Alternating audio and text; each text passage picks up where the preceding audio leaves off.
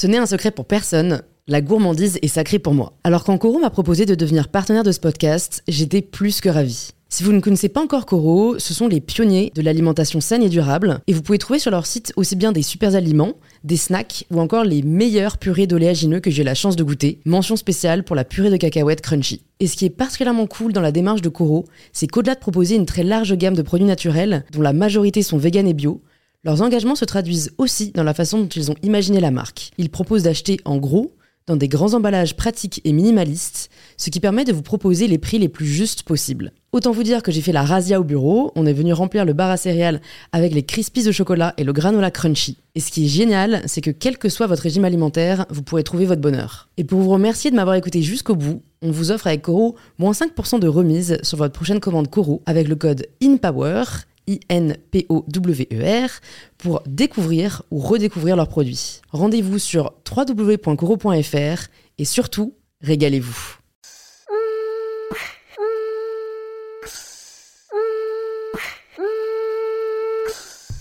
Bonjour à tous et bienvenue sur In Power, le podcast qui vous aide à prendre le pouvoir. Aujourd'hui, je reçois Noémie Delattre, comédienne, auteure essayiste et sûrement beaucoup d'autres étiquettes encore, mais surtout, Noémie est féministe et n'a pas peur de le dire. Saviez-vous que le plus grand génocide de l'histoire, c'était celui des femmes? Je ne le savais pas non plus, et avant de quitter ce podcast par peur de propagande féministe, je vous conseille d'écouter par vous-même la brillante argumentation de Noémie tout au long de cet épisode. Avec Noémie, on parle du fait que pour elle, parler de féminisme était avant tout un besoin plutôt qu'une envie, on échange sur les rôles imposés aux femmes par la société, de ce que c'est de subir le regard des autres quand on s'en éloigne et comment réussir à en faire une force. Noémie nous parle aussi de son évolution personnelle et des enseignements qu'elle en a tirés, notamment d'apprendre à retirer du positif de sentiments que l'on cherche habituellement à rejeter, comme la colère. On réfléchit aussi au fait que la conformité rassure et que la différence effraie, et comment on peut réussir à dépasser ce paradigme et d'avoir le courage de créer sa propre identité. En fait, on réfléchit à beaucoup d'autres choses encore et on partage toutes ces réflexions avec vous. Si vous écoutez régulièrement In Power et que vous appréciez le podcast, n'hésitez pas à me le faire savoir en laissant un petit commentaire dans la section avis d'Apple Podcasts. Ça me fait toujours vraiment très plaisir et ça permet à d'autres de découvrir le podcast. Et si c'est déjà fait, alors je n'ai plus qu'à vous dire à tout de suite et à vous souhaiter une très bonne écoute pour ce nouvel épisode d'In Power. Bonjour Noémie, euh, bienvenue sur In Power, je suis ravie de t'accueillir sur le podcast. Après, bah, notamment avoir vu euh, du coup ton spectacle la semaine dernière, Féministe pour hommes. Écoute, j'ai envie de commencer avec une question toute simple. Euh, c'est d'où t'es venue cette envie de parler de ce sujet aujourd'hui? Euh, et ouais, pourquoi tu, tu, avais vraiment ressenti ce besoin de communiquer euh, sur le sujet du féminisme euh, à ta façon, sous un angle particulier bah, que tu vas nous présenter bah Déjà, effectivement, tu as commencé par me poser la question de l'envie, puis après, tu as changé en besoin.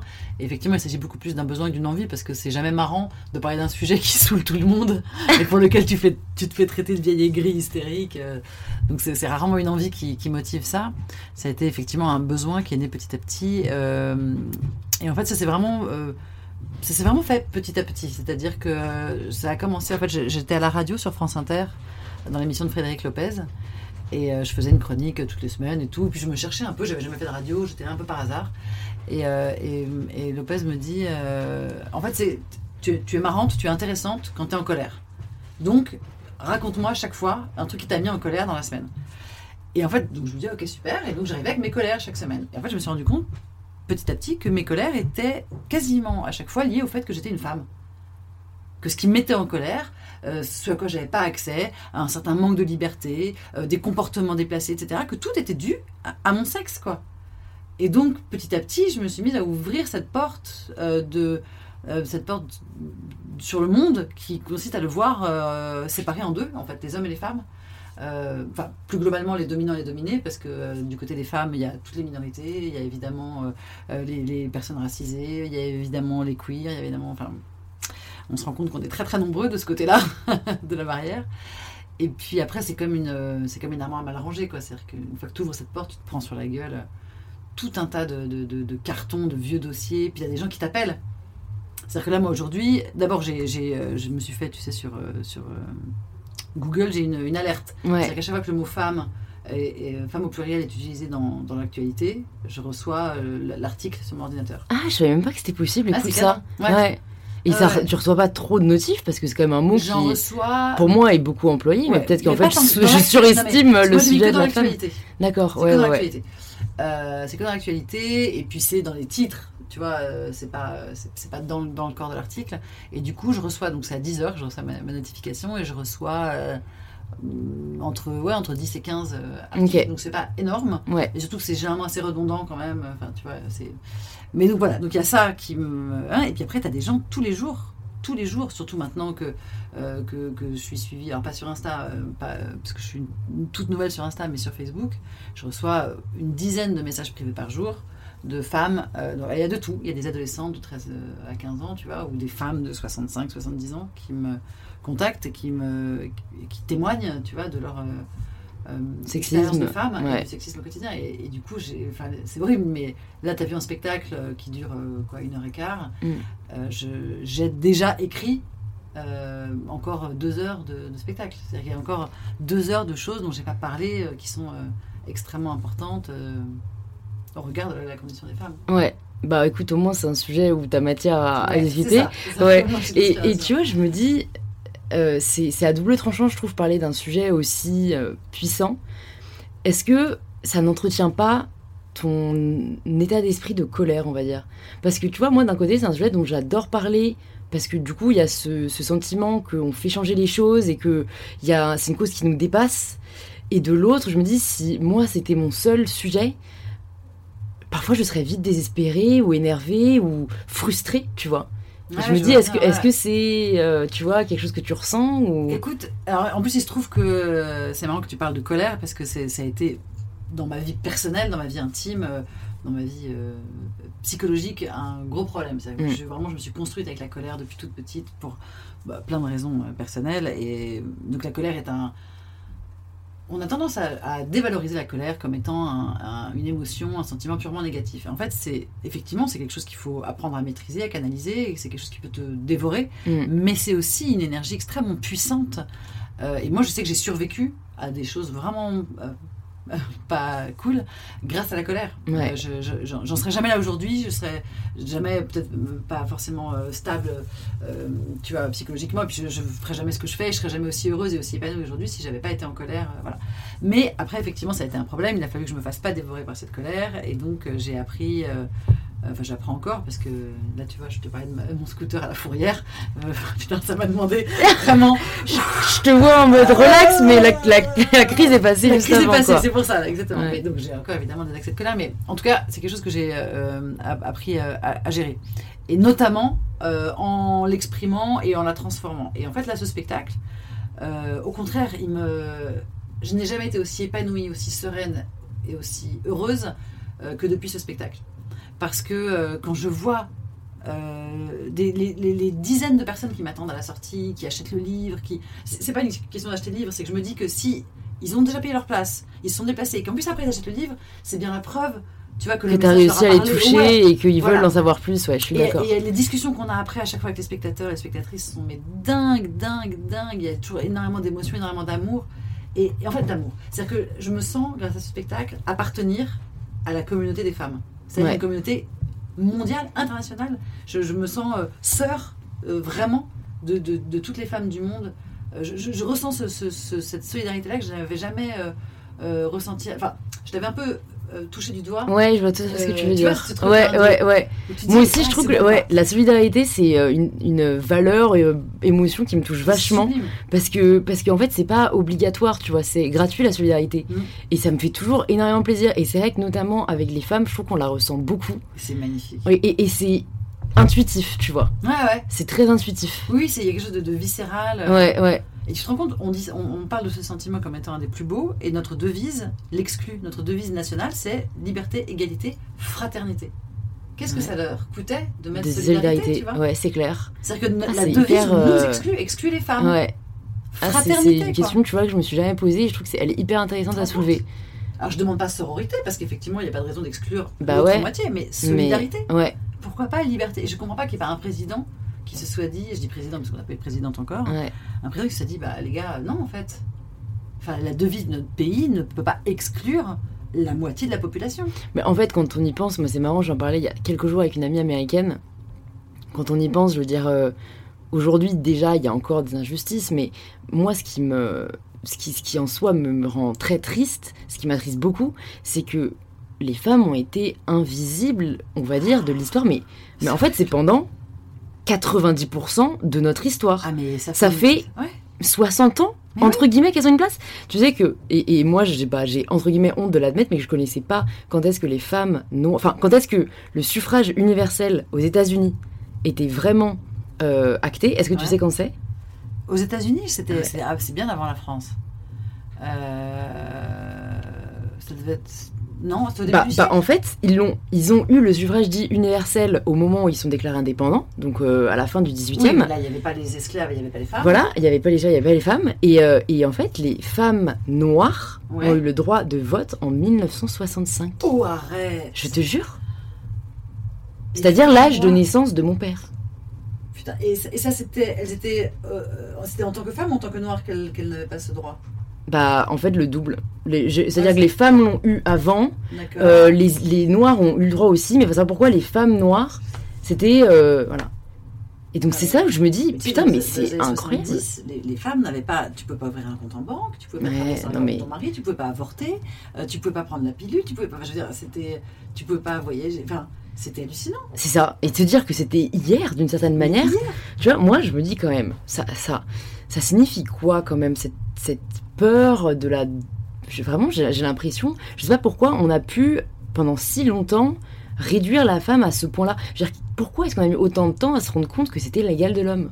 Mais on s'en est pas encore rendu compte. Enfin, pour moi, c'est pas encore. euh, Enfin, Ouais, en fait, j'ai l'impression que comme moi, je, je, Oui. je le sais, euh, les gens s'en rendent compte aussi, tu vois. maintenant, tu poses la question, c'est comme s'il y avait un avant et un maintenant. Ouais, c'est vrai, Et mais t'as raison, c'est une continuité. hein. c'est une continuité. C'est une Mm. évolution qui, effectivement, heureusement, évolue un peu dans le bon sens. Enfin, évolue dans le bon sens.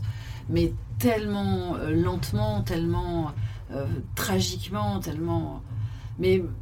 enfin, de- depuis, donc, dans un premier temps, j'ai été touchée par la, la cause féministe et par la, la cause des femmes, et, etc. Et donc j'exprimais des colères, mais vraiment du quotidien, de, tu vois. C'est ça, c'est venu de toi en fait. Voilà, hein. c'est venu vraiment Mm. comme ça. Et puis petit à petit, là récemment, en fait, ju- jusqu'à un an, je n'avais jamais théorisé le féminisme. Je m'étais jamais pensé, euh, penché sur la pensée féministe, sur la théorie féministe, euh, la philosophie quoi. Ouais, J'étais ouais. juste tu vois, dans un féminisme, euh, ce qu'on appelle pop, Spontané quoi. voilà, ouais. vivant du quotidien, du voilà. Et puis là, je, je sais pas pourquoi cette année ça m'a ça m'a ça m'a pris et donc j'ai lu une quinzaine de bouquins sur le sujet et sur les différents courants féministes et sur les, les éventuelles explications de l'origine de la domination masculine et tout. Et, et en fait, tu te rends compte que c'est vraiment. euh, Enfin, que c'est pas. euh, c'est pas un hasard, c'est pas arrivé comme ça. C'est-à-dire qu'il y, y a vraiment eu une volonté délibérée euh, de- de- d'oppresser les femmes. Mm. Ça, c'est pas juste, oui, bah tiens, on était plus fort qu'elles, on a pris le pouvoir. C'est pas, c'est pas la loi de la jungle, comme on veut nous faire croire. Ouais. C'est-à-dire qu'il y a vraiment eu des moments de l'histoire euh, du monde où la, la- la puissance dominante masculine a délibérément entrepris un, un travail de sape de l'image de- des femmes et du pouvoir des femmes, etc. Euh, à l'époque des sorcières, les femmes avaient un, un pouvoir extraordinaire. Il y a eu- Ouais. il y a eu une période où c'était les femmes qui étaient médecins, c'était les femmes qui détenaient euh, la, la- la- la science des, des plantes, des médecines. Euh, c'est les femmes qui faisaient accoucher les autres femmes, c'est les femmes qui faisaient aussi avorter les autres femmes. C'est, c'est- les, les femmes avaient un, un- un réel pouvoir. Eu C'était ce- Moyen-Âge cette époque Ouais. ou- Ok. Ouais, ouais, c'était au Moyen-Âge. Parce qu'en fait, on a tendance à dire que la chasse, les chasses aux sorcières. Parce qu'en fait, ce qu'il faut savoir aussi, quand même, c'est que le plus grand génocide de toute l'histoire de l'humanité, c'est le génocide des femmes. C'est-à-dire que sur la Et fin. J'ai jamais vu un livre ou une matière sur le sujet parce que tu vois, à Sciences Po, on a, on a un- ma sœur, elle est inscrite euh, sur euh, dans un dans un cours qui s'appelle Histoire des génocides.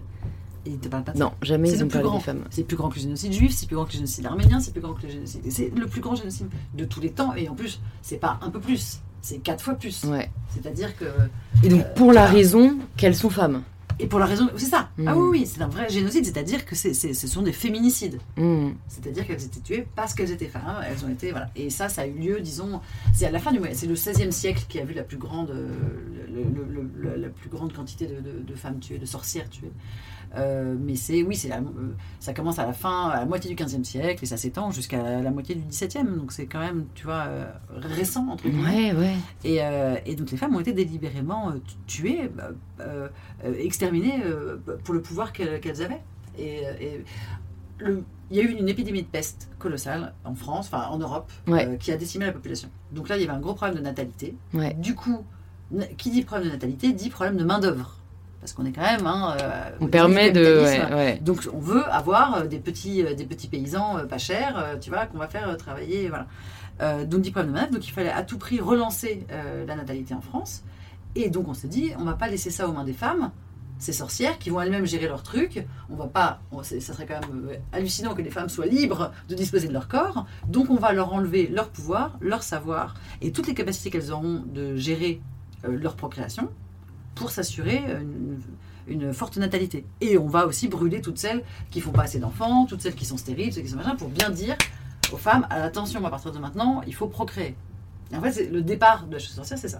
Mais en fait, tu vois, je vois pas, euh, moi, le lien direct entre le fait qu'on procrée et le fait qu'on puisse euh, être autonome et avoir euh, notre, tu vois, notre propre travail, gérer nos propres affaires. Mais parce qu'au départ, vraiment, les femmes sont considérées d'abord comme de la main-d'œuvre gratuite, puisque pendant que monsieur travaille à gagner de l'argent, elle, elle s'occupe des enfants, du foyer, euh, de, la cuisine, de la bouffe, de machin, etc. Hein, donc, euh, et, ça, personne n'est payé pour ça. Hein. Ouais, ouais, donc, euh, clairement. Pour qu'elles acceptent ça, il faut quand même bien avoir mis dans la tête de tout le monde que c'était normal. Donc ça, c'est un travail qui prend des siècles pour bien enfoncer dans le crâne des gens que c'est normal que les femmes travaillent gratuitement, c'est quand même la, description de l'esclavagisme. Hein. Ouais, ouais. Et c'est, voilà, ça existe encore aujourd'hui en France. Ouais, clairement, les femmes, clairement. sont en fait des esclaves domestiques et, tout le monde, tout le monde t'embrasse, tout va bien.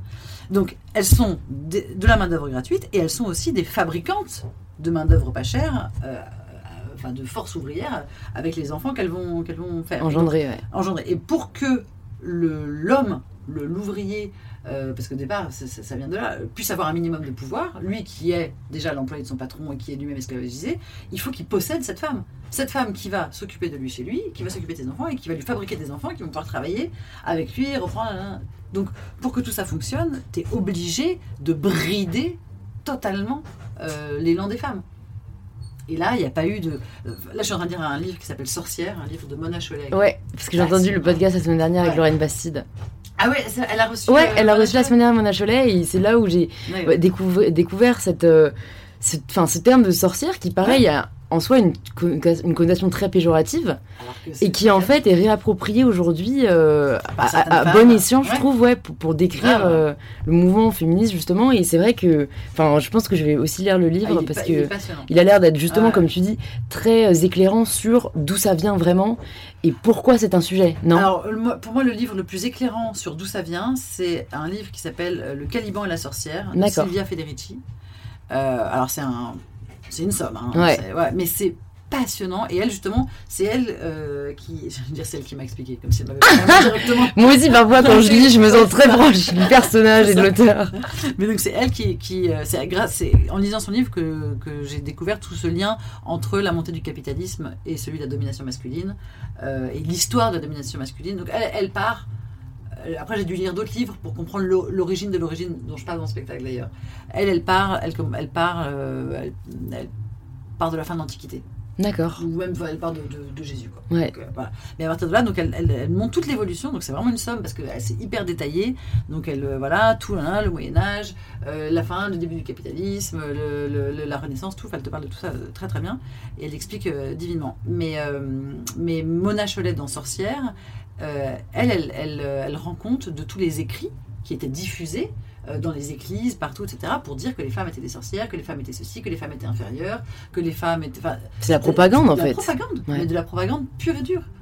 alors malheureusement, j'ai, plus les références là en tête parce que je, viens de le lire, donc j'ai pas eu le temps de le relire et de me faire mes petites notes et tout. Mais c'est, c'est, c'était bien, c'est-à-dire qu'il y a eu un travail délibéré de sape qui a été opéré pendant des siècles euh, essentiellement par le clergé, mais pas que, euh, pour détruire l'image des femmes euh, et, leur confiance en soi à tel point qu'elles puissent accepter le sort aberrant qu'on leur a réservé pendant des siècles. Et est-ce que toi, quand tu étais enfant, c'est quelque chose dont tu avais conscience le fait que cette image n'était pas la vraie, est-ce que tu t'es rapidement, tu vois, sentie indépendante ou est-ce que c'est venu vraiment plus tard du fait de tes lectures ou des personnes que tu as, que as fréquentées Bah. Parce qu'en France, j'ai l'impression qu'on n'est pas du tout amené, à part si on a de la chance d'avoir eu une éducation euh, Réfléchir à ça. hyper égalitaire, mais ouais, on est, on est très vite amené à suivre ce rôle-là.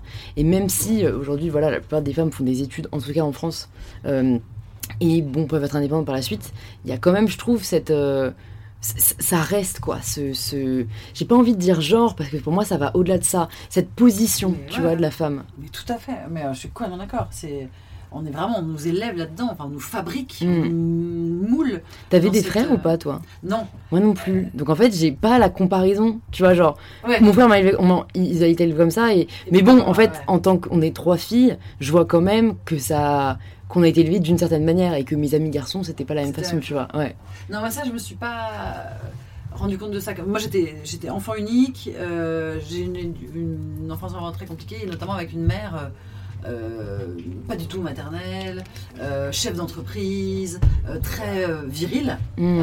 tu vois, mais c'était une, très belle femme aussi. Enfin, elle, elle était, elle était exactement une sorcière des temps modernes. euh, Enfin, tu vois, et, et en fait, elle l'a payé tellement cher.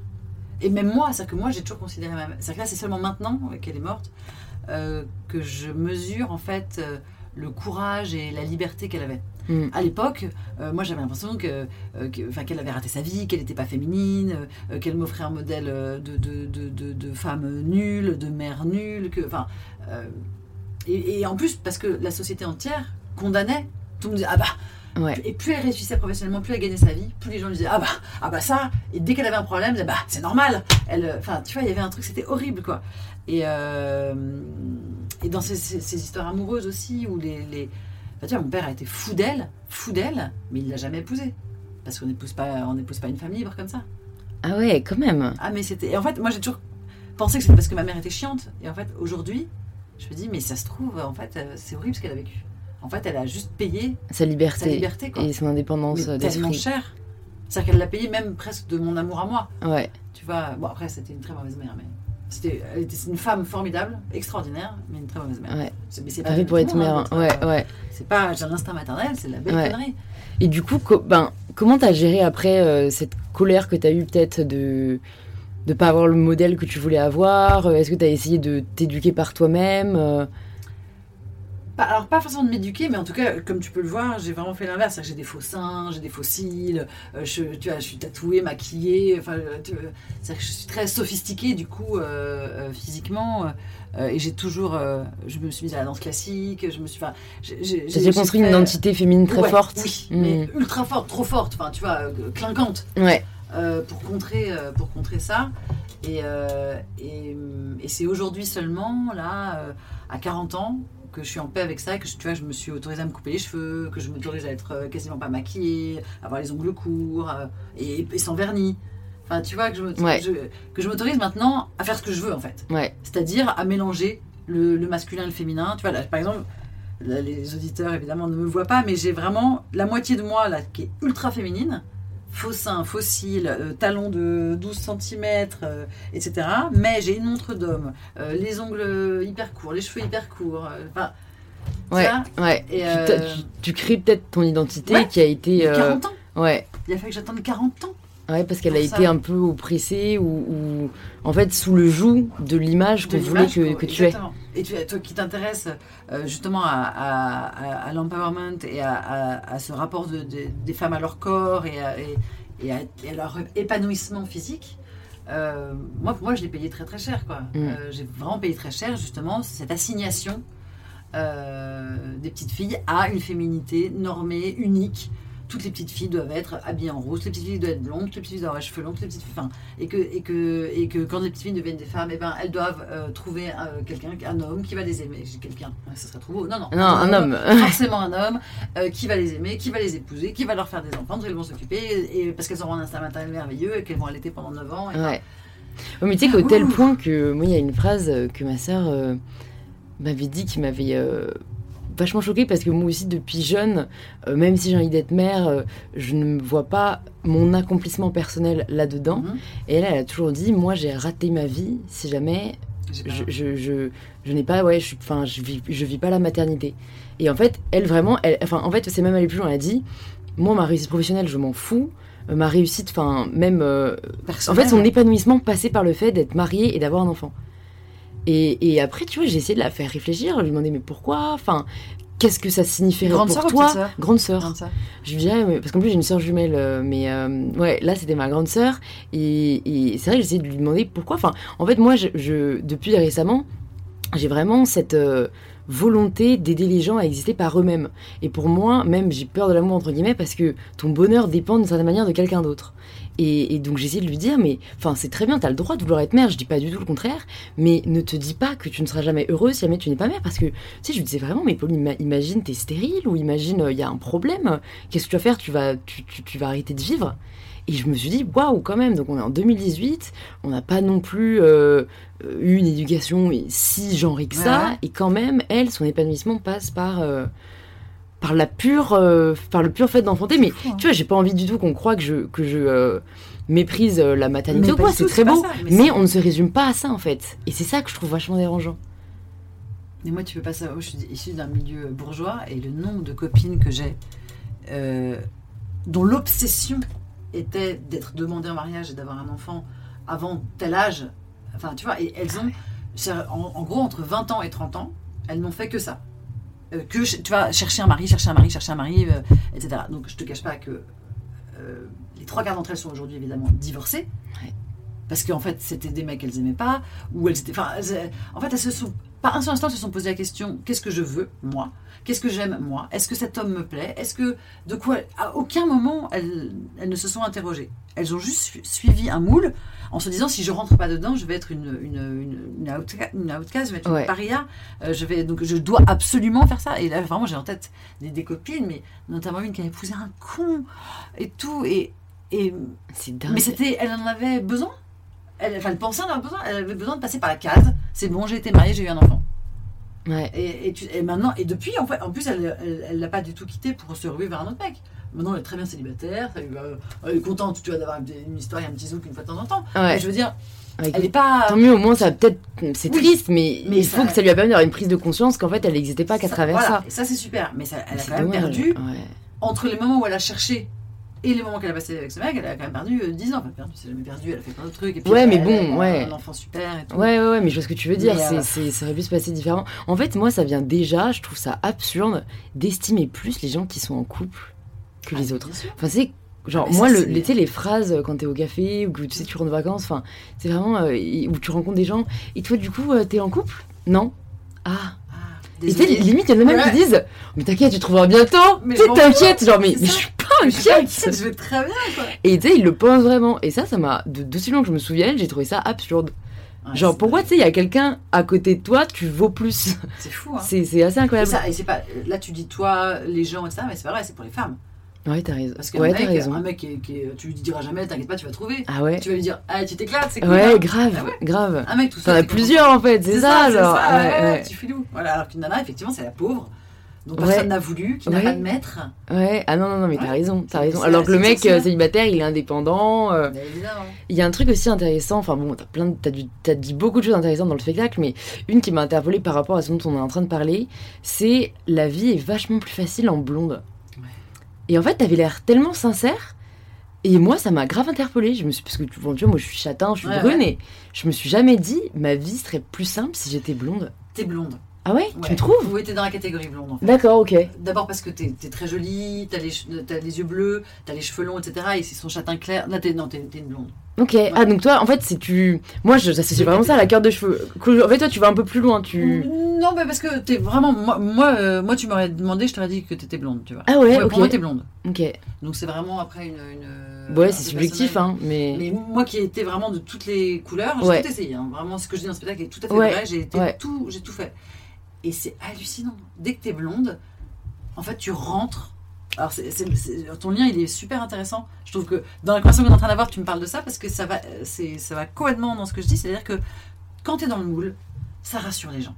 Donc, quand t'es dans le moule, quand t'es dans la, dans la place qu'on t'a assignée, tout le monde est OK avec ça. Et ça, les gens sont cool, ils sont tranquillisés. Si tu sors de cette case, il y a une petite angoisse. Et parmi les mille choses qu'on attend des femmes, notamment la maternité, notamment la conjugalité, notamment l'hétérosexualité, notamment toutes ces choses-là, la jeunesse, la beauté, etc., on attend aussi, c'est évidemment totalement inconscient, et c'est absurde de le formuler comme ça, mais on attend la blondeur. La blondeur, c'est la norme. Brun, c'est l'autre. Homme, c'est la norme. Femme, c'est l'autre. Beau, c'est la norme. Laid, c'est l'autre. C'est l'altérité, c'est l'autre, c'est le différent, c'est Mhm. le deuxième. Hmm. C'est la, c'est la phase B. Et, dingue. euh, et vraiment, moi, je l'ai ressenti. J'étais blonde. en plus, à l'époque, j'étais pas hyper jolie parce que j'avais pas très bien. Mais j'étais considérée comme une belle fille. Je vois, euh, en tant qu'actrice, les rôles pour lesquels on m'employait à l'époque où j'étais blonde, c'était euh, une très belle femme blonde, une jolie blondinette, une resplendissante. Voilà. Quand j'étais brune, c'était euh, une mère autoritaire, euh, une pute toxico, une. Enfin, tu vois ce que je veux dire? Ah, c'est dingue. que même même. dans tes rôles, ouais, y a- ça, se, ça se Ça se concrétise par l'énoncé ouais. du rôle pour lequel on t'appelle ouais, et pour, le, pour celui pour lequel on t'engage. ouais. C'est-à-dire est-ce qu'il y avait plus de jobs pour les blondes? Euh, alors, euh, non, parce que du coup, souvent. On veut donner le rôle de la femme, veut- en fait. Ouais, c'est ça. Non, c'est pas ça qu'on veut le donner à Toxico. une, à une célèbre, du coup. D'accord, ok. Donc, on va donner le premier rôle, c'est la femme blonde, belle. Ouais, non, mais t'as raison, parce que là, je pense à des. rôles. je pense à des Cameron Diaz, à des. euh, Mm. Enfin, ouais, Kate Winslet, euh, tous les. Alors, après, une fois que t'es une vedette, tu fais bien ce que tu veux avec tes cheveux. c'est vrai, c'est vrai. Tu vois, bien sûr. Euh, mais Mais c'est vrai que souvent, quand t'es euh, euh, t'es une, nana lambda, tu vois, Ouais, t'es ouais. là, tu vis ta vie, ça change tout quand t'es blonde. Ouais. Les gens te sourient, un truc, c'est. T'es. Euh... Moi, alors là, brune, les cheveux courts, je suis. euh, Enfin, C'est une brune. menace. Je suis une menace et en même temps, il se passe un truc bizarre que j'avais pas du tout euh, évalué. C'est que brune, les cheveux, le fait de m'être coupé les cheveux, je suis. Les femmes se disent ah bah c'est bon. C'est-à-dire que les femmes, j'ai un rapport beaucoup plus détendu. Je sais pas, il y a un truc. C'est comme si j'avais pas, j'avais pas envie de séduire. Ah ouais. T'es coup, moins menaçante pour les femmes. moins menaçante pour les femmes et même les hommes du coup vont plus facilement venir me parler parce qu'ils se disent pas elle, elle est tu vois ils se disent pas c'est une ah, tu vois Ouais, ok, donc ils, pe- ils peuvent venir me parler en disant c'est bon c'est un poteau quoi tu vois C'est dingue. ouais ah ouais oui j'ai euh, j'aime beaucoup ma mon rapport au monde depuis que j'ai les cheveux courts Ouais. ce que ce que ça parce que les gens me renvoient Bah, moi, tu vois, j'ai toujours trouvé. Après, j'évite de faire des généralités, mais c'est vrai que j'ai toujours admiré les femmes qui portaient les cheveux courts parce que pour moi, c'était signe d'une assurance. Et justement, ce côté euh, que j'ai réussi à atteindre, euh, je m'en fous vraiment de ce que pensent les autres. Donc voilà, même si vrai. la société veut que j'ai les cheveux longs et blonds, moi je vais les porter courts et bruns. Et euh, bon, après, euh, ça va plus à certaines personnes que d'autres, hein, faut quand même le dire, mais, mais en fait, même si ça te va pas, c'est encore plus stylé, je trouve, d'assumer, tu vois. Moi, c'est ce que je veux être euh, et, et c'est ce que je serai, tu vois, que ça te plaise ou non. Et, et je pense, enfin en tout cas, d'après les messages que je reçois, beaucoup de femmes ont, ont du mal avec ça. euh. Enfin, tu vois, je me souviens même d'une story que j'avais faite euh, avec une robe un peu moulante, tu vois. Ouais. euh, et une fille m'avait dit euh, Oh, continue à poster des stories comme ça avec des vêtements un peu sexy. Euh, ça me donne vachement confiance et ça m'aide à oser aussi en mettre parce que j'ose pas. Et tu vois, bon, j'ai malheureusement, j'ai pas le temps de répondre à tout le monde, mais j'essaye un maximum. Bon, là, en tout cas, j'avais vu cette story et je lui avais dit Mais ah bah écoute, ça me fait trop plaisir, mais pourquoi t'oses pas? Et elle me dit bah parce qu'après on me regarde, parce qu'après on me fait des commentaires, parce qu'après on me dit que c'est pas ma place. Et putain, j'étais la merde quoi. Donc la femme ne peut vraiment pas s'habiller comme elle veut. euh, ce n'est pas normal. C'est ouais, ouais, je te jure. Et en plus, enfin, tu vois, elle avait ouais 15-16 ans et, et, et à cet âge-là, les filles sont persuadées. Et tu vois, malheureusement, même euh, des gens dans mon entourage proche, euh, femmes, le disent. Oui, mais en même temps, c'est vrai que si jamais elle met un décolleté ou si jamais elle s'habille court, ben, euh, elle Tout le cherche quoi. Mais bien sûr. Mais il y a même, moi j'ai j'ai une, une gamine qui m'a écrit un message. mais, oh, ça, tu vois, tu me parlais de la colère en début de, de, Ouais. De, de truc. Ça, ça m'a foutu en rage. Une gamine, euh, dans une, elle est au collège ou au lycée Je sais plus. Au collège, je crois. Euh, 14, 14 ans. Elle, collège en France, hein, en 2018. Et elle m'expliquait là que pendant l'été, les garçons avaient le droit d'être en short et en débardeur. Mais les filles n'avaient pas le droit d'être en débardeur. Si on- elles n'avaient pas le droit qu'on voit une bretelle de soutien-gorge. Sinon, elles devaient rentrer chez elles se changer parce qu'il n'y a pas de casier avec les. Et donc, elle me dit donc on, parfois, on est obligé de sécher l'é- l'école pour aller se rhabiller. Et machin. Et pourquoi? Parce que ça déconcentre les garçons. C'est aberrant. Et mais je te jure, j'avais Ah ouais. de hurler. Et donc, tout de suite, je lui réponds mais c'était une école privée. Tu vois, je me suis dit, c'est- des, des- des bonnes sœurs. Je. Elle me dit, non, non, pas du tout. euh, je suis en enseignement public. euh, et c'était en banlieue parisienne. Je me suis dit, mais c'est pas possible. Ah. Ah, c'est pas possible parce que moi je l'ai vécu dans le privé avec les jupes, euh, tout ce que tu Ouais. veux, tu vois, que je trouvais déjà aberrant. Parce que en fait, maintenant avec le recul, enfin tu vois, déjà à cette époque j'avais euh, cette petite révolte mais qui se concrétisait pas euh, dans les faits avec des arguments. Mhm. Maintenant, et que je- moi je me suis pris plusieurs fois des heures de colle parce que j'étais en jupe. Mais c'est pas vrai. Si, je te jure. Et en fait, j'ai 21 ans. Donc c'était il y a quoi? C'était il y a cinq 4 ans, ouais, quatre 4-5 ans. C'est pas vrai. Je Les heures de colle parce que t'étais en jupe. Ouais, ouais, ouais. Et en fait, avec leur plus, ce qui me révolte maintenant, c'est que les mecs, tu crois qu'ils peuvent se prendre une heure de colle pour leur tenue Bah non. Jamais un mec se prend une heure de colle parce qu'il est en short. Ah, je te jure, nous, ça pouvait être. Si jamais t'avais un décolleté trop grand, tu prenais une heure de colle. Si jamais t'avais une jupe trop courte, euh, tu pouvais être renvoyé chez toi, pareil, pour aller te changer. Enfin. À moi, moi, ça me révoltait. Et du coup, je jouais toujours avec le feu, tu vois. Je faisais toujours exprès de mettre des trucs juste au-dessus du genou. Parce qu'en fait, normalement, t'as pas le droit de mettre au-dessus du genou. Donc, je faisais exprès de mettre tout juste. Si jamais il me faisait chier, je la baissais. Je dis non, regardez, c'est. Ah, ça m'a. Ouais. Mais alors, c'est intéressant, la colère, comment t'as appris à la gérer? Parce que même si tu travailles toujours dessus, d'après ce que je comprends, t'étais quand même vachement plus en colère il y a quelques années. Ouais. Et je pense que ça peut aider pas mal de gens si jamais euh, tu peux nous expliquer euh, comment t'as réussi en tout cas à bien travailler dessus. Ah, bah, malheureusement, enfin, j'étais très très aidée. J'ai j'ai suivi une psychothérapie. euh, euh, en fait, comprendre les origines de ma colère, ça Ouais. m'a euh, beaucoup aidé. Mm. Ça, malheureusement, c'est un travail euh, Personnel, que hein. chacun tu Ouais. vois, euh, doit faire, euh, enfin peut faire en tout cas, voilà. Euh, au- aussi la- l'accepter, c'est ne pas, en plus d'être en colère, me dire ah je suis nul, je suis en colère. Hmm. Enfin, tu- tu vois, me dire ouais, je suis en colère. Et alors, enfin. Ah ouais C'est pourquoi ça? C'est en fait c'est la donc j'ai aussi perdu mon père là cette année j'ai vraiment une année un peu dure c'est la montre de mon père et je ne sais pas pourquoi à 6h06 elle fait ça D'accord. voilà tous les jours à Bah, 6h06. c'est- non mais c'est beau limite de une pas savoir pourquoi. Oui, voilà du coup, du coup, je, je le garde euh, sauf que c'est aussi du coup euh, comme c'est à 6h le matin aussi c'est parce qu'il y a deux fois 6 ah bah oui Ah ah Ouais. Écoute, le monde appartient à ceux qui se lèvent tôt. c'est hein. ça ouais. Mais euh, donc je, écoute, je ne sais pas voilà. D'accord. Mon, ouais, mon fils dit euh, ah elle a prouté ta montre donc voilà c'est le, le prout de ma montre à 6h06 Comment rendre le truc beaucoup moins émotionnel, tu vois ça Désacralise le ça, truc. c'est bien ça. ça désacralise pas mal. Mais euh, comment j'ai. Ah, J'aimerais bien te faire une réponse intéressante et une réponse qui aide, mais euh, Après, non, mais déjà, la psychothérapie, je pense que c'est c'est bien déjà de dire que t'as pas honte, tu vois, d'en avoir fait, parce qu'il y a encore, encore une fois, ce tabou autour de tabou, cette ouais. question. Enfin, après, c'est vrai que je pense que c'est difficile de trouver un bon psychothérapeute. C'est sûr. Ça, euh, ça c'est clair que ça peut plusieurs. décourager. J'en ai rencontré plusieurs euh, avant de trouver la personne qui me convenait, mais pour le coup, la personne qui me convenait, euh, c'est- c'est une, femme qui m'a, je dirais pas sauvée parce que j'avais pas besoin d'être sauvée, mais qui, qui, a, qui a éclairé ma vie. Ouais, enfin vraiment qui l'a qui l'a transformé qui l'a enfin qui m'a permis vraiment de, de suivre un chemin dont je suis très alors j'ose dire aujourd'hui que je suis fière de moi mais parce qu'en fait j'ai été tellement mal dans ma peau je me suis tellement pas aimée pendant tellement longtemps je me suis tellement trouvée euh, euh, moche euh, pas désirable euh, gourde Enfin, c'est la, la petite fille dont je parle en spectacle qui se gratte Ouais. zizi, quoi. Ouais. Ça, je- vraiment, moi, je, je me, je me suis considérée comme ça pendant, enfin, vraiment pendant des années, des années, des années, des années, que aujourd'hui, que je suis, j'ai réussi à me, que je m'aime ouais. et que je, mais j'en suis tellement fière. Mais tu m'étonnes. je, T'as toujours rêvé d'être cette personne-là Ouais. et ça ça y est, tu l'es. chier que Ouais. j'ose dire ouais, je suis fière. J'ai Ouais. accompli un truc euh, vraiment colossal et beaucoup grâce à ce spectacle aussi où je me mets totalement à nu dans tous les sens du terme. Ouais.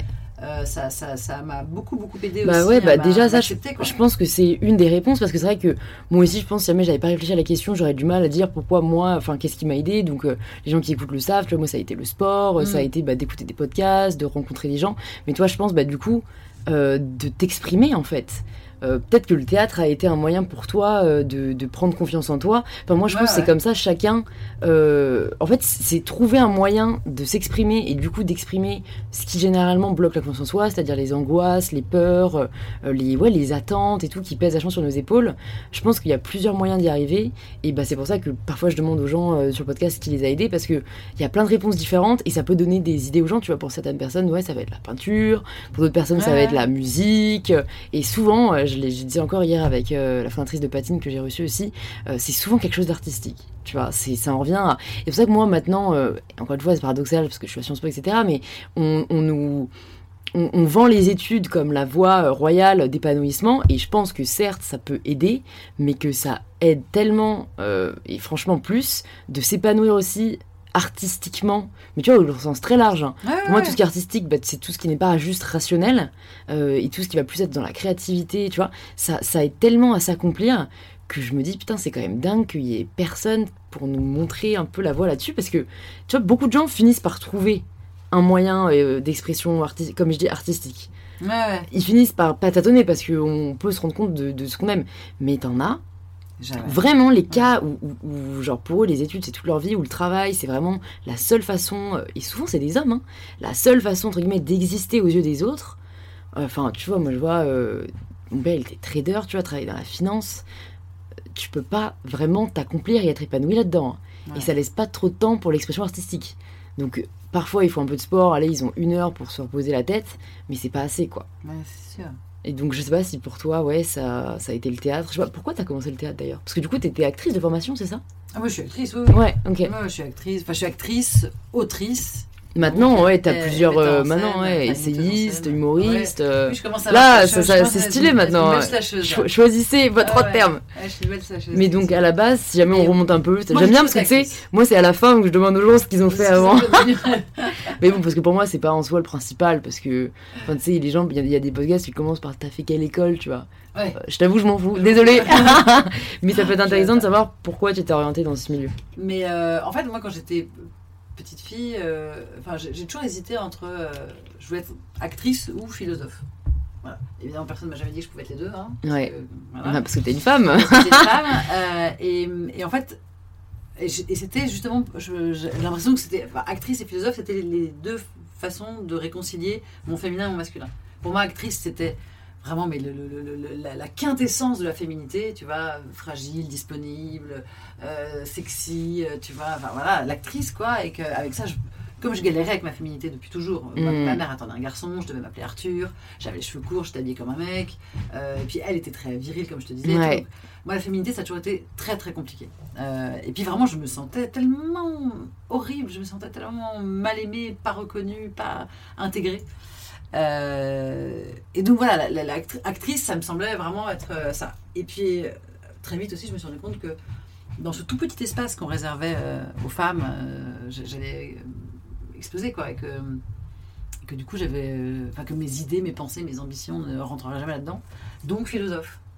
Et puis parce que euh, cette colère, dès petite, en fait, elle me donnait aussi envie de changer le monde. Ouais. Parce que c'est, en fait, c'est vraiment un sentiment qui peut être merveilleux, la colère.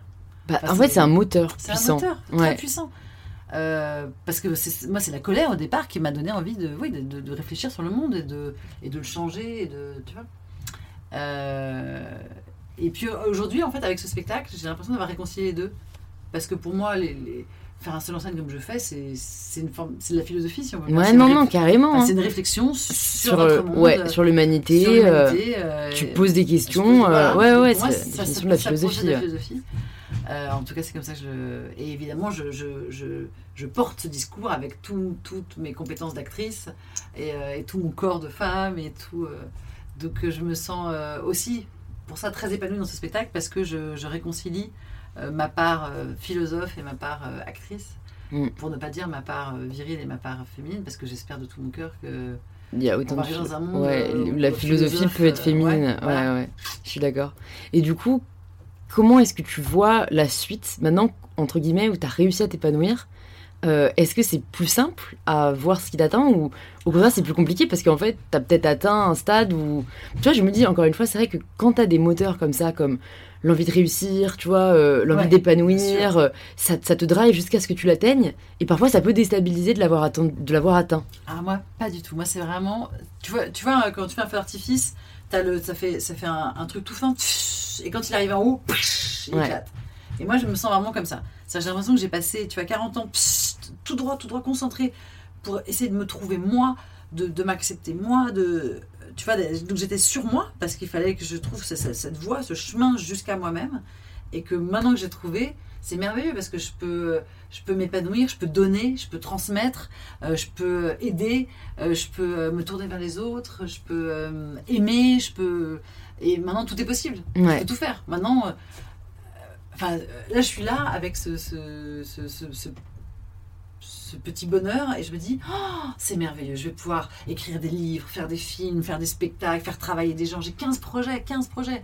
J'ai un projet sur les sorcières justement où j'ai envie de toutes mes copines actrices qui sont géniales, enfin actrices, chanteuses, danseuses, euh, de faire un, tu un truc euh, choral avec une quinzaine de nanas sur le plateau, euh, sur les sorcières, etc. Je veux faire un, un- spectacle aussi sur les violences obstétricales que je suis en train d'écrire là en ce moment. Je, veux faire un film sur une comédie d'action. Euh, genre, euh, genre pris de pièce de cristal avec Bruce Willis, tu vois, sauf que c'est une femme. Ouais. C'est une femme qui est euh, en proie à la ménopause, machin et tout. Et tu vois, une Sophie Marceau, mais elle sait se battre, elle est super belle. et, tu vois, en proposant un modèle, tu vois, de. de- de- Un nouveau de- modèle On n'en a d'héroïne. pas, d'héroïne, Ouais, on n'a ouais. pas ça, on n'en a pas. Ouais, je suis Et, d'accord. je- et puis aussi un truc, une pensée que j'ai eue, mais très très jeune, à l'époque où je savais même pas que ça avait un mot. euh, J'avais envie d'être euh, une icône. Mais je savais pas que c'était une icône. Mais une icône, qu'est-ce que c'est une icône? C'est quelqu'un qui fait de sa vie une œuvre d'art, qui fait de sa vie un, un statement, qui fait de sa vie un, comment dire, un- une, prise de position, qui fait de sa vie un, Un engagement. un ouais. engagement, voilà. Euh, en étant un modèle soi-même, en se façonnant soi-même euh, pour. euh, et en fait, je me souviens que petite, j'avais ce truc hyper narcissique évidemment, hein, hyper de, de, de, de me dire en fait être moi-même actrice de, de ma vie et proposer euh, proposer un, quelque chose, tu vois. C'était flou. Et puis quand j'ai grandi, c'est devenu de moins en moins narcissique et de plus en plus au contraire euh, philanthrope en me disant putain mais il n'y a pas de modèle quoi. Ils sont où les modèles de femmes? Ouais. et je me suis dit, ben, il faut que j'en crée, quoi. Alors, soit, euh, déjà en commençant par moi, en me façonnant, tu vois, intellectuellement, physiquement, affectivement, d'une manière qui puisse inspirer. Ça, ça a l'air hyper, euh, euh, euh, comment on dit, prétentieux de dire ça, mais c'est pas Non. du tout. Moi, je comprends. Veux dire ouais, totalement. Et surtout que c'était un besoin, quoi. en fait. et en plus, Je pense que ça vient vraiment d'un besoin Ouais. personnel et que je comprends aussi euh, de, de vouloir euh, représenter ce qui n'existe pas encore. Et, et- et c'est hyper humain de, de vouloir soi-même être ce qu'on enfin, ce qu'on admire, ouais, tu vois. ouais, tout à fait. Ouais, ouais, je comprends Mais en plus, c'est totalement. très. Av- Avant que, tu commences à enregistrer, euh, je te demandais d'où c'était venu euh, ta- ton podcast et ton, et ton compte et tout. Et tu m'as parlé du fitness, enfin du wellness et de. Et pour moi, en fait, c'est vraiment la même chose. Donc, le fitness, ça, ça part au départ du corps. Mm. Mais très vite, tu m'as dit que tu étais passé du fitness au wellness. Donc, c'est. Ah ouais, carrément. Et en fait, pour moi, c'est la même. Ouais. euh, on est dans la même euh, démarche. On n'est pas parti des mêmes endroits parce qu'on n'a pas la même vie, parce qu'on n'a pas, etc. Et on, et, et on va sans doute pas arriver exactement pareil, mais les deux dans euh, une envie de changer les choses et en commençant par soi, Ouais, et dans quelque chose de positif et de, et de solidaire et Ouais. de solaire et de euh, qui se diffuse, qui se transmet, qui je rêve que euh, je rêve que, que nos filles euh, soient heureuses d'être se disent ah cool je suis née femme ouais. je suis née femme, je vais pouvoir faire ci, ça, je vais pouvoir être ci, ça, et ça, et ça, et ça, je vais pas être obligée de choisir, je vais pas. Ce truc de avoir tout Mm. qu'on nous dit, donc là, t'es pas encore dans les problématiques de, de faire des enfants, etc., parce que t'es jeune, mais, mais très vite, en fait, on te dit, ah bah on peut pas tout avoir. En gros, très vite, quand t'es une femme, on te dit, tu vas devoir choisir entre avoir une, une vie euh, personnelle épanouie ou une vie professionnelle épanouie. Mais tu ne pourras pas avoir les deux. On te le dit de toutes les manières, de la, ma- de la manière la plus gentille du monde en disant ah bah non ma chérie tu sais, ou de la manière la plus désagréable en disant eh ouais on va nous avoir. Mais c'est c'est c'est c'est monstrueux. Est-ce que toi, tu t'es posé la question? Euh, Je me suis pas posé la question parce que j'avais j'avais vraiment une euh, mais c'est c'est très personnel j'avais vraiment j'avais moi une, une envie très très forte de de De donner la vie. maternité ouais Mm. ouais et, et d'ailleurs euh, j'aurais aimé même faire plusieurs enfants parce qu'en fait je cette envie elle est alors tu sais pas si c'est l'envie qui crée le corps ou le corps qui crée l'envie mais je vois bien que j'ai un corps qui enfin, fait pour ça je suis tombée enceinte en 3 secondes la grossesse est hyper bien passée j'étais Ouais. âgée euh, l'accouchement les premiers mois enfin il y a quelque chose de très de très naturel pour moi Ouais. là-dedans je précise vraiment pour moi parce que je ne crois pas du tout à l'instinct maternel Euh, et je pense que des pères peuvent avoir la même évidence et que des mères ne peuvent, peuvent ne pas l'avoir, des femmes Ouais. ne peuvent pas. Enfin, vraiment, pour moi, il y a une. Mais il se trouve que. euh, C'était le cas pour toi. Ouais. C'était extrêmement naturel. Et euh, tellement naturel que moi, j'ai j'ai continué à travailler. Enfin, j'ai. Ça ne m'a. Si moi, j'avais si j'avais été seule au monde avec ma grossesse, j'aurais pu continuer à tout faire. Sauf que. Tu peux pas savoir le nombre de gens qui m'ont mis des bâtons dans les roues parce que j'étais enceinte. Mais tu peux pas savoir.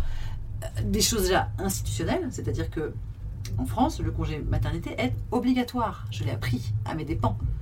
C'est obligatoire. Tu ne peux pas prendre moins de 8 semaines. Tu es obligé de prendre 8 semaines. Mais t'es sûr? Parce que moi, j'ai des exemples de femmes qui, Alors, c'est quatre des jours salariés. après, sont retournées au Non, c'est- boulot. ça, ça dépend, c'est des salariés. Ouais, ok. Ouais, parce qu'entrepreneur, ça c'est sûr, tu fais ce que tu veux. Ouais, bien sûr.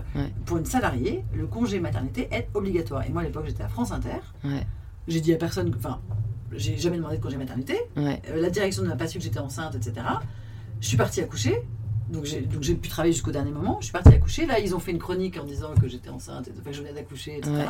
Du coup, la DRH a appris que machin et m'a dit bah, on vous reprend pas avant, avant six semaines. C'est tellement aberrant parfois l'administration, je trouve. J'ai dit pardon Et si moi j'allais te reprendre, en fait, c'est pas bah non, possible quoi. Non, ça n'est pas possible. Nous n'avons pas le droit. Donc j'ai été en congé de force pendant six C'est semaines. absurde. Sachant que comment tu vis? Comment tu vis pendant six semaines avec un congé, avec un congé d'intermittente du spectacle? C'est-à-dire que j'étais censée, du jour au lendemain, de vivre avec euh, 30 euros par jour. Ah, parce qu'en plus, t'as pas le même salaire? Mais non Quand t'es en Mais congé maternité, t'as pas le même salaire? Mais non, tu Oh pourrais la croire que- révolte Non, mais la ré- tu pourrais croire que des femmes Ah, qui, en plus de ça. travailler, sont en train de créer la vie, tu pourrais imaginer qu'elles vont être payées double ou triple, ça serait normal. Bah ouais. Non, non, elles sont payées deux fois moins. Ah bah oui, écoute, déjà qu'elles sont enceintes, elles vont pas en plus. Oh là là, mais c'est. Parce qu'attends, les congés payés, c'est le même prix. Donc moi j'étais sûre que le congé maternité. T'imagines En vacances, t'es payé autant, mais quand t'enfantes, t'es payé moins. C'est quand même dingue. Ah ouais, non, c'est Et en dingue. plus, t'as une dingue. chance sur deux de Je vais écrire au de- président. de- non, mais c'est- honteux. Donc il y a eu ça, euh, il y a eu un employeur, euh, enfin euh, je dis un employeur parce que j'ai pas le droit de, de dire son nom, etc., qui m'a viré dans mon dos de la pièce parce que j'étais enceinte, etc., qui allait dire à tout le monde que... Et surtout ce qui était atroce, c'était les, les- les- les réactions des gens autour. C'est-à-dire que euh, tout le monde, personne n'a Pris ta défense n'a pris ma défense. Mais personne. Ouais, Bah tu vois, on en vient à l'histoire de solidarité. Moi, autant j'adore la solidarité, autant tu vois la faiblesse, j'appelle ça de la faiblesse, la lâcheté et l'hypocrisie. Alors le pire c'est l'hypocrisie, c'est révoltant. Ouais, ouais, c'est révoltant. Et là, tu vois, et là, sur ce truc-là, euh, je crois qu'on touche peut-être à, à la seule colère que j'ai pas encore réglée. C'est-à-dire que dès que. Là, tu vois, j'ai. Là, j'avais envie de dire des trucs que je vais pas dire parce que ça regarde personne, mais tu vois, là, j'ai j'ai envie de parler de gens, de tout. enfin, ça- c'est-à-dire que tout de suite, là, j'ai une rage. Ouais. Mais euh, vraiment, mais. ah, comme ça. Et j'ai- j'ai- j'ai- je suis révoltée. Mmh. Révoltée. Ouais, non, mais t'as raison, c'est physique. Moi aussi, parfois, j'ai cette. euh, Et, mais tu vois, je me demande si. Comme tu. On en revient sur, sur la colère, mais c'est un moteur très puissant, mais je me demande si ça fait pas plus de dommages qu'on en a conscience. C'est probable. Parce que moi, pour avoir vécu aussi beaucoup de colère, bah du coup, à chaque fois, je la refoulais, à chaque fois, je me disais, mais tu verras, tu prouveras que. Ah non, parce qu'il faut pas la refouler. Il faut qu'elle sorte. Ah ouais, mais euh, moi, je crois ça, que je l'ai refoulée. Hein. Ah, ben alors c'est pour ça. Enfin, en fait, comment tu la sors À part en pleurant? J'ai pleuré, tu vois, mais. Mais tout ce que je me disais, en fait, c'était très mental. Je l'ai vachement, je pense, intellectualisé. En mode vraiment, c'était tu verras. Ça, Ah ouais, tu alors, prouveras que. Effectivement, il faut la vivre à un moment. Il faut qu'elle passe. La, la colère, c'est une émotion. Ouais. C'est- pas, tu vois, c'est pas une pensée, c'est pas un sentiment, c'est une émotion. Donc, comme tout ce qui est émotion, c'est ça siège dans le corps. Donc, il faut un moment que ton corps exprime cette colère. Sinon, effectivement, il va le faire de son côté. Mm. Donc, il va te foutre un cancer. un- Tu vois ce que je veux dire? Non, mais- Non, mais ça, moi, je suis fascinée par les liens entre physique et mental. Ah non, mais je te jure. Et en fait, ça me fait flipper parce que. Bah parce que moi j'aime bien contrôler et là c'est vraiment le truc sur lequel t'as limite le moins de contrôle Mm. Mais c'est tellement vrai ces histoires de euh, et, et je crois que c'était euh, ouais euh, quelqu'un qui, qui est vachement aussi là-dedans qui m'avait dit bah en fait c'est le mal a dit la Ouais, maladie Ouais, bien sûr. c'est le mal a dit et en fait c'est en fait enfin tu vois c'est- non mais c'est brillant. Les Mm. personnes qui ont tout d'un coup des Ouais. poussées d'eczéma en, en Ouais. période de stress. Bien Donc sûr. ça c'est le, le minime. Mais comme tu dis, parfois qui développent des cancers ou des tumeurs parce qu'en fait il y a quelque chose d'intérieur qui ne veut pas sortir. ouais. Et, et- et- et je suis fascinée par ça. Ah bah il y a un, un bouquin qui pourrait t'intéresser, c'est le dictionnaire des mots et des maladies. D'accord. Mots M-A-U, Ouais. X bien sûr, et euh, que je me suis acheté, qui est passionnant. Dès que tu as un pet de travers, n'importe quoi, euh, euh, dès que tu, tu, tu, te- tu- une entorse, un mal de dos, une rage de dents, une bronchite, ou une maladie plus grave, n'importe quoi, n'importe quelle maladie, n'importe quel pépin, Mm, Ouais. tu regardes et tu verras à chaque fois, il y a une explication. Ah, tu dis mais c'est pas possible, ça, ça t'éclaire sur ton état euh, psychologique, mais c'est de la folie. Mais, et parfois, il y a même une différence, tu vois, il te dit euh, euh, luxation de l'épaule gauche, c'est pas la même interprétation que luxation de l'épaule droite. Ah ouais. Oui. Et, et il te développe pourquoi. Et tu dis, ah la vache C'est impressionnant. Ah, c'est dingue. très très intéressant. Mais après moi je, enfin mon côté cartésien est vachement. Mais après tu peux très bien attraper une bronchite parce qu'il fait froid, tu vois. Oui, mais pourquoi, pourquoi est-ce que tu auras une. Il fait froid tout le temps, il y a des virus tout le temps. je veux dire, tu Ouais. peux tout le temps attraper des bronchites. Et Ouais. pourtant, il y a un moment, tu l'as attrapé, alors qu'il y a deux jours, tu l'as pas attrapé. Et deux- Non, c'est vrai. Tu vois. Et puis après, la bronchite, elle peut aussi avoir des symptômes différents. Il y a Hmm. quel- quelqu'un qui va être aphone. Alors Ouais, que ouais. quelqu'un qui va juste avoir les boules. Ouais. Là, t'as quelqu'un qui va. Enfin, tu vois, tu vas avoir des, des, euh, des, tr- des trucs différents, des, symptômes différents. De, et ça a toujours un sens. Enfin, vraiment 90% du temps, un sens. euh, Ouais. euh, hyper flagrant et, et je trouve qu'il donne vachement à réfléchir du, du coup sur, euh, sur, sur soi-même et sur l'état dans lequel on est et, euh, je trouve que c'est une très bonne base Ouais, ouais. Introspection. C'est vrai. après c'est, vrai. pas suffisant mais c'est un bon Ouais. outil Ouais, je trouve pour, euh, pour comprendre certaines choses euh, notamment quand c'est récurrent en fait Ouais. Ouais, ouais, je suis d'accord. J'avais envie de te demander aussi, euh, du coup, euh, là, avec bah, tout ce que tu as vécu, que ce soit au niveau personnel, professionnel, qu'est-ce que tu aurais aimé qu'on te dise ou savoir quand tu avais 20 ans?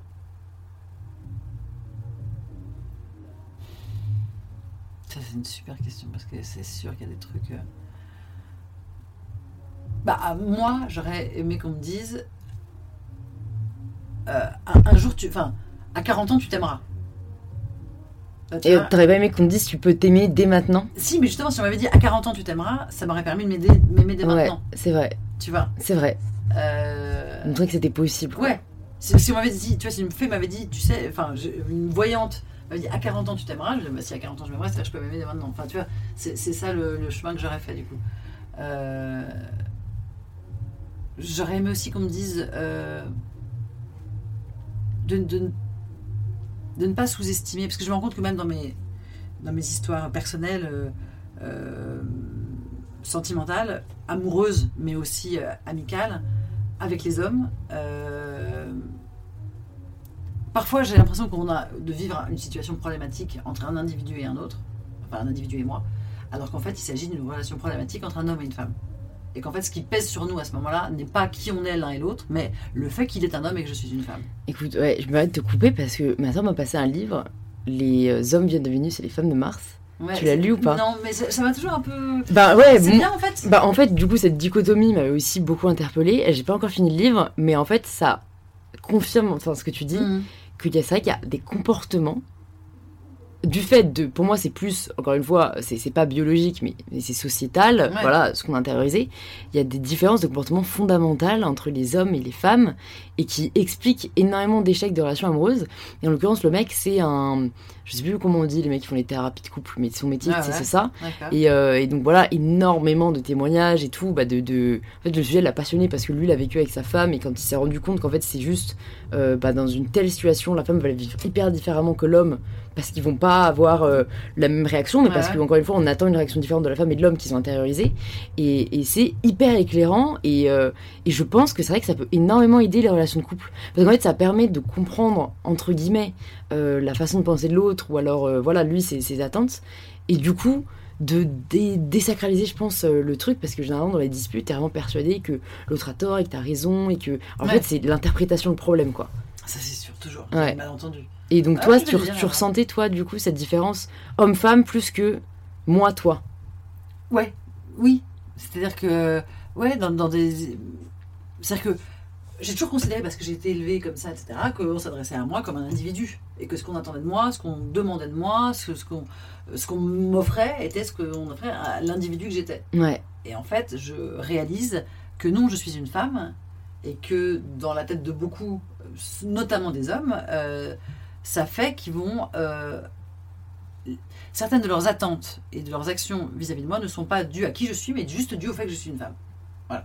Mm. Tu vois ce que ouais, veux je dire? sais ce que tu veux dire, ouais, ouais. et, euh, et, et notamment, je- moi j'ai toujours cru que plus, euh, plus je- j'excellerais, plus j'aurais, plus j'aurais, euh, je serais, j'aurais, euh, je réussirais dans mon métier, plus j'aurais de succès, plus je serais bonne, plus je plairais à des hommes. En Par fait, exemple. tu leur fais Et en peur. fait, mais bien sûr. Mais complètement. Et il y a Moi- même moi, des je hommes du principe que- sont barrés, euh, enfin, Ouais. qui, Moi, je pars du principe que du coup, il valait pas le coup. Enfin, sérieux, un mec qui a peur de sa femme parce qu'elle réussit, il, va, il vaut Mais- pas le coup, genre. Ouais, alors c'est ce que je, c'est ce que j'ai longtemps pensé. Sauf qu'en fait, je réalise que même avec des mecs qui sont super et qui ils se rendent pas compte qu'ils ont peur et qui ils sont là, ils t'encouragent, ils disent ah ouais c'est super. Et en fait, bah, ils t'aiment moins. En fait, ils trouvent ça moins sexy. C'est, c'est plus fort que c'est comme ça. Ils sont moins attirés par une nana qui va gagner plus qu'eux, euh, qui va avoir plus de, tu vois? Ouais, mais d'un autre côté, je me dis, euh, comment tu veux désirer aussi une femme qui fait rien, euh, Non, mais c'est qui, c'est- qui est, au enfin, non, mais qui- ça, répond juste, ont ouais. aussi envie. Enfin, tu vois, moi, il y a il plein faut, il d'hommes faut être un peu, mais pas assez, quoi. Encore une fois, cette idée de femme parfaite. C'est ça, Ouais. n'existe pas. Parce que moi, il y a plein d'hommes que j'ai séduits parce que j'étais qui j'étais et qui, sont, qui, qui m'ont fait de la cour pendant, tu vois, des mois et après on a eu des histoires, etc. Et en fait, la raison pour laquelle ils sont venus me voir est aussi la raison pour laquelle euh, un jour ils se sont barrés. Ouais, Parce qu'ils se sont dit, non, en revanche, c'est pas toi que je vais épouser, c'est pas toi C'était que- un fantasme, c'est- quoi. Ouais, ouais. toi. Mais un peu comme était ma mère d'ailleurs. Mm. Euh, tu vois, ma mère, elle a eu une vie euh, d'hommes qui ont été fous d'elle, mais qui se sont pas engagés auprès d'elle. Mm. Ah, je me demande si c'est amené à changer. Bah, de toute façon, je pense que ça dépend de l'homme en soi. hein. Tu peux tomber peut-être sur Mais une. non, c'est ça, c'est ça que toujours je te cette idée de c'est que-. Non, ce que je c'est fait, j'ai toujours cru que ça dépendait des individus. Ouais. Et en fait, ce que j'aurais aimé qu'on me dise à 20 ans, c'est en fait, il y a des choses qui, malheureusement, pour l'instant, sont incompressibles. Ça D'accord. sont, c'est à partir du moment où il est homme et où tu es femme, il va y a, pour l'instant, hein, j'espère que la, société va évoluer, mais pour l'instant, avec effectivement les, les- les- ce qu'on a intériorisé tous euh, de notre genre, de notre sexe, euh, il y a des choses justement qui sont quand même euh, très tristes. En fait. Mm. Bon, écoute, j'aimerais bien qu'on continue pendant des heures. Malheureusement, Ouais, bah là, oui. ça, ça fait déjà pas mal de temps. Donc, je vais te poser la dernière question, qui est la question signature du podcast. Ça signifie quoi pour toi prendre le pouvoir de sa vie? Euh, bah, c'est vraiment l'impression que c'est ce que je viens de faire là. Euh, ces, derniers mois, ces, dernières années, euh, c'est se réaliser que c'est ta vie, c'est toi. Enfin, dire que tu pourras jamais changer, que tu es, toi avec toi pour toujours, que tu es le maître de toi, le seul et l'unique maître de toi, de ton destin, de, de comment tu vas voir les choses, de comment elles vont t'arriver, que euh, qu'à partir du moment où, tu fais la paix avec toi, euh, avec le fait que tu es toi. Parce que je crois que c'est Oscar Wilde qui disait euh, J'ai décidé d'être moi parce que les autres étaient déjà pris. Ouais, J'adore cette phrase, je Ouais. absolument géniale. Et effectivement, de dire euh, rêver à être quelqu'un d'autre, ça mène pas à grand chose, quoi. bah, ça mène à être pas soi. Quoi. Ouais, ouais, ouais. Ça mène pas au euh, bonheur, en tout cas. Ouais. Et que, et que pour moi, cette, cette, cette paix avec soi-même, elle est, euh, elle est tellement euh, agréable, elle est tellement réconfortante, elle est tellement épanouissante. Enfin, je, je sais pas, parce que j'ai l'impression que si, si j'avais entendu ces mots-là il y a même 5 ans, ça m'aurait pas du tout parlé, ça m'aurait pas du tout. J'ai la paix, j'en ai à foutre. Enfin, je, je pense que c'est trop récent dans ma vie pour trouver les bons mots pour les faire comprendre à, à des gens qui n'en sont pas encore à cet endroit-là. Il faut encore que je réfléchisse un peu plus et euh, qu'on en reparle dans, dans quelques mois ou quelques, quelques années. Parce que là, je me rends compte que ce que je dis, si moi on me l'avait dit, ça m'aurait euh, pas du tout euh, parlé. Bon, mais la graine est lancée. Moi, je, je comprends quand même le concept, Bon. mais au pire, rendez-vous dans 5 C'est ans. Ouais, parce que je pense qu'il faut, il faut que je peaufine. Tu vois, sur le discours de mon spectacle, ça m'a pris vraiment des années, des années, mais je suis arrivée à un, un moyen d'expression vraiment où je dis vraiment exactement ce que j'avais envie de dire. Ok. Et Voilà. c'est là, un sur- sentiment agréable, je Très trouve. agréable. Ouais, ouais. Et là, sur la question que tu me poses, qui est une question hyper intéressante, je sens que je, n'ai pas encore la maîtrise, tu vois, de, de la formulation Ouais, ouais. de ce que j'ai en tête. Ok, bon, bah, en tout cas, merci beaucoup pour, euh, pour cet échange, Noémie. Merci. Euh, Ça m'a fait trop plaisir. Et bah, pour toutes les personnes qui, à mon avis, ont envie d'en savoir plus sur toi, où est-ce qu'on les renvoie? Euh, où est-ce qu'on les renvoie Où est-ce qu'on les renvoie Euh, euh, Ah Sur Facebook sur- Oui, merci. Donc, sur Il y a des réseaux voilà. sympas maintenant où on peut trouver les gens. ouais, voilà. Donc, sur Facebook, évidemment. donc j'ai un compte perso qui en fait est dormant, mais il faut faire attention parce que c'est le même nom. Ouais, J'ai ma page, donc vous allez vraiment sur ma page Facebook. Un compte Insta qui est, qui est neuf, euh, enfin qui est nouveau, mais, mais qui est très sympa aussi, donc Mais euh, voilà, ouais, je le mettrai dans les notes. euh, évidemment. Et puis en vrai, en vrai, au Café de la Gare, là il me reste encore deux dates. Ouais, bah j'ai peur que le podcast sorte après. Ça. Ouais, mais, mais bon, j'imagine qu'il y a, Oui, comme tu nous as dit, un prochain spectacle qui arrive. Non, mais même ce spectacle-là sera en janvier au Théâtre de la Pépinière. Ah ok, Ouais, bah tous les- super. Tous les dimanches, lundi à la Pépinière. Ok, bah parfait, je mettrai aussi les notes dans le podcast. Merci. À bientôt Noémie Oui. Merci beaucoup de vous être rejoint à nous pour cet échange avec Noémie. S'il vous a plu, c'est maintenant que vous pouvez nous le faire savoir en partageant l'épisode sur les réseaux sociaux, en story et en vous abonnant au podcast sur l'application que vous êtes en train d'utiliser. J'en profite également pour vous dire que si vous souhaitez aller voir le spectacle dont on parle avec Noémie dans cet épisode, Féministe pour hommes, que je recommande chaudement, il joue encore à Paris au mois de février et mars, tous les dimanches et lundis au théâtre de la Pépinière, et je mettrai le lien dans les notes du podcast. Encore un grand merci à vous et on se retrouve mardi prochain pour le tout nouvel épisode d'InPower.